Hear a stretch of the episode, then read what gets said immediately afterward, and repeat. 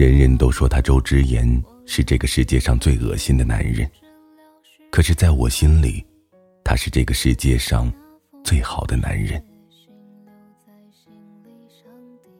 这里是理智 FM 七八九五幺七失眠的爱情，每一个失眠的夜晚都有我陪着你。我是主播南商英。今天的文章来自春花呀，他知桂花香。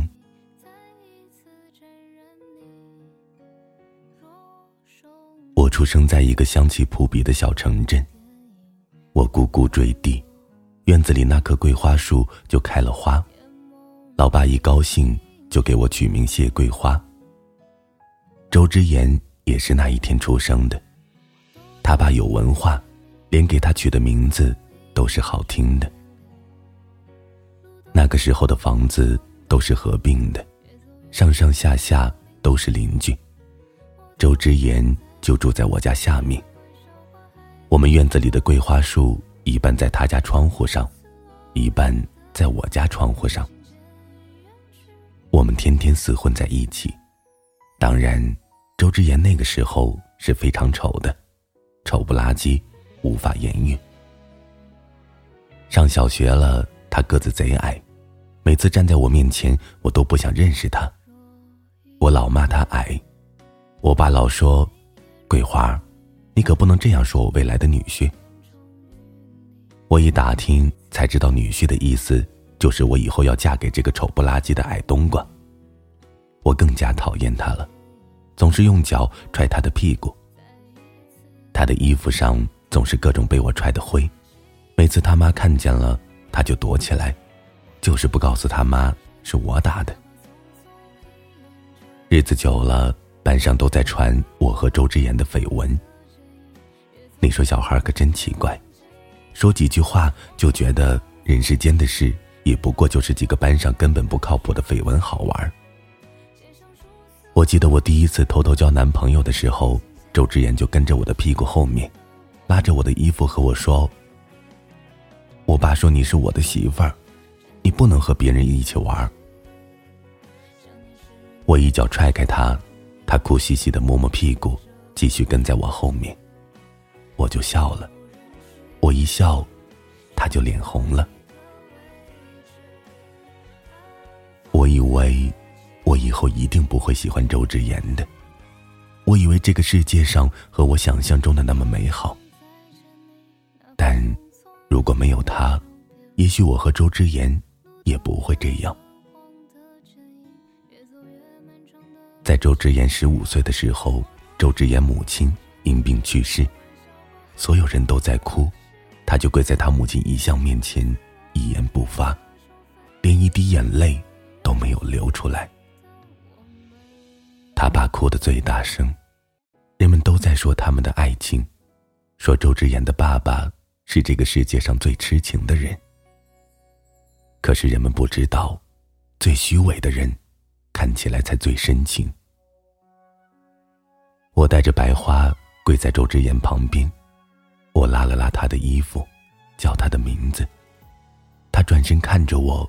突然就靠在我的肩膀上哭了起来。那是我第一次看见他哭，他哭得很用力，他一直哭，一直叫着妈妈。哭累了，他就在我怀里睡着了，他的手一直握着我的手。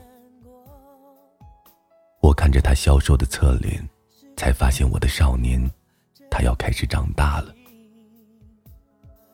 记得以前在书上看到过一句话：“人不是慢慢长大的，而是一下子长大的。”从那天开始，周之言不再跟着我的屁股后面了，他在家闭门不出，连学校都不去了。老师托我帮忙去安慰周之言。我去敲门的时候，他不说话，我叫着他的名字，他才给我开的门。他看起来更消瘦了，但他长高了。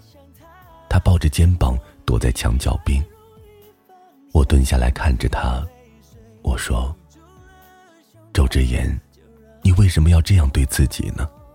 妈妈看到你这样会不开心的。”他抬眼看着我，他长胡子了，眼睛里都是红血丝。我妈不是病死的，她是自杀的。她把我绑在凳子上，当着我的面拿着小刀割手腕。她开很大的音乐跳舞，她的手一直在流血。她一直笑，我叫着哭着喊着，他就是一直跳一直跳。你知道吗？他就死在我面前，一动不动。他闭着眼睛，捂着耳朵叫了起来。我抱着他，他安静了下来。他又在我怀里睡着了。我摸着他的侧脸，哭了。我的少年啊，他才十五岁，却要面临死亡。周之言回学校了，但却很少说话。他爸再婚了，在他妈去世的一个月以后，娶了一个年轻漂亮的女人。我看过那个女人，总是喜欢穿露屁股露胸的衣服，站在院子里洗澡。我爸还偷看过几次。我妈叫她婊子，别人都叫她婊子。那个婊子，是我这辈子最恨的女人。如果没有她，也许我们的人生也不会如此。这个世界总是世事难料，你根本就不知道下一秒会发生什么，也根本不知道为什么会发生这样的事情。明明我们都那么善良，人们都说周之言疯了，傻了，一句话都不说。但和我在一起的周之言却很爱笑，他总是会给我摘桂花。他喜欢叫我的名字，拉着我的手，我笑，他也笑。我们接吻了，在学校后面那棵桂花树下，他抱着我，我搂着他的腰，他低头吻我。桂花，我们以后会结婚的，对吗？他小心翼翼的问我，我点了点头。我说：“我会嫁给你，等我们大学毕业以后，我就嫁给你。”那年高中，我们都很努力，老师知道我们早恋的事情，也只是睁一只眼闭一只眼，也不再管我们。我不知道人们是不是都这样，总是在最幸福的那一刻，就会失去幸福。我是这样，周之言也是这样。我们高三那年，镇子里发生了一件大事。周之言强暴了他的后妈。我去的时候被堵在了门外，周之言家门口堵满了人。我听见他们唧唧歪歪的说着，我就说那个傻子和他妈一样是疯子吧。连自己的后妈都强暴，你别说，我要有这样的后妈，我也强奸，可真的是个尤物啊！里面的女人一直在哭，我挤进去的时候，就看着周之言光着身子站在床边，满地的浪迹，那个婊子衣衫不整，一直在哭，而周之言一句话都没有说，眼神痴呆。他忽然看向我，我们对视了。我看到他的眼里充满着难过。周围的人都在指指点点。他忽然冲过来抱住我，用手捂着我的耳朵。他说：“你不要听，你不要听，你不要听，你不能听。”他的手很大，我一直哭，他一直说话，我听不见他说话。但我知道他在哭，他的眼泪是烫的，滴在了我的脸上。我父亲拉着我的手，推开周之言，然后对着地上呸了一口痰，抱起我就走。我哭着喊着都没有用，父亲把我关在房间里，我苦苦哀求母亲放我出去。母亲说：“孩子，你忘了他吧，那孩子命苦啊！我大叫道：“这根本就不是他的错，为什么你们都不相信他？为什么要这样对他？”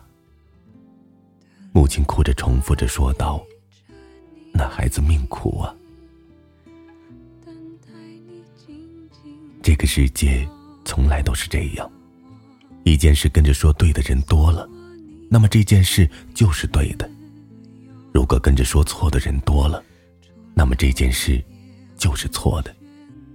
而错的，永远都会是那个不会辩解的。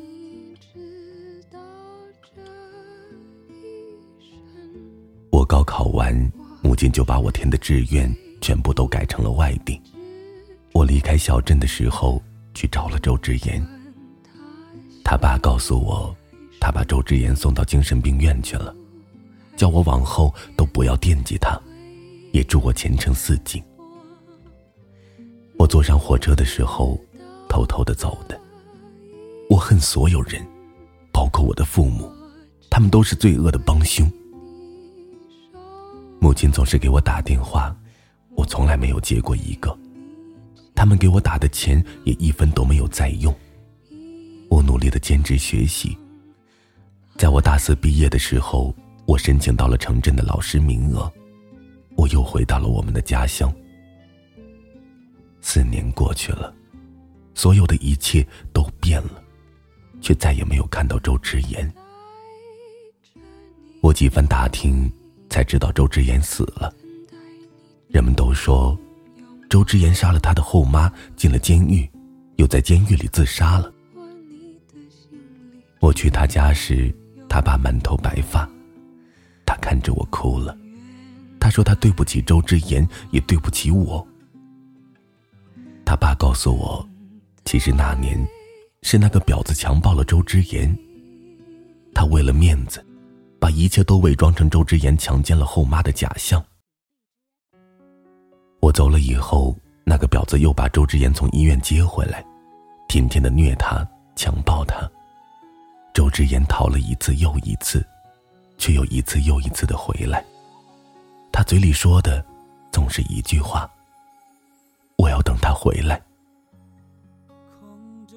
他爸说，周之言一直在等我。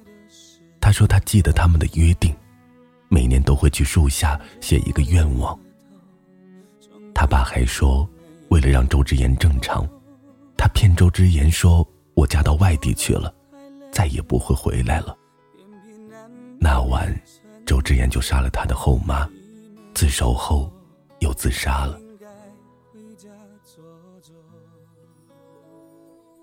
我去了那个我们年少时一起种的桂花树下，我在那棵树下找到了四个罐子。第一个，我很想你。第二个。三个，我在等你。第四个，我等不到你了。我抱着这四个罐子哭了起来。我忽然想起那天晚上，他跟着我的身后，拉着我的衣服和我说：“我爸说你是我的媳妇儿，你不能和别人在一起玩。”他脸红的时候，眼睛都在发光。晚安，失眠的各位。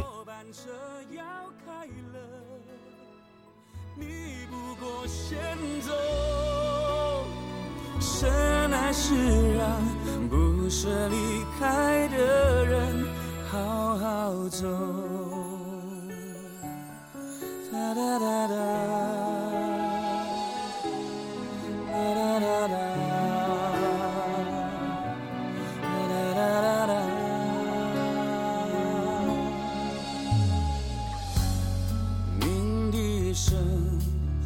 脚底刺进耳朵，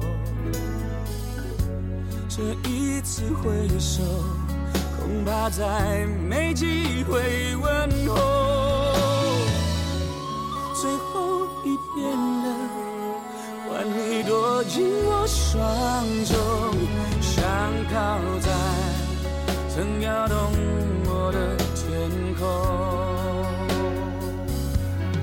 别说。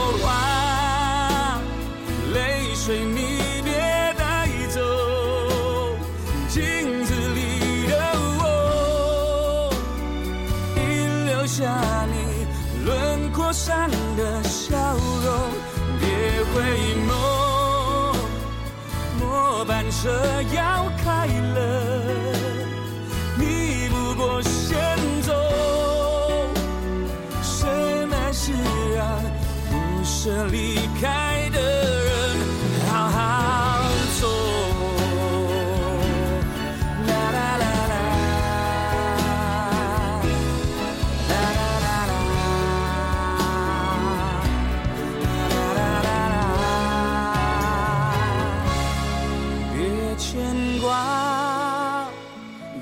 好我们再见。散步的午后，要像从前再挽着手叙旧，别逗留，末班车要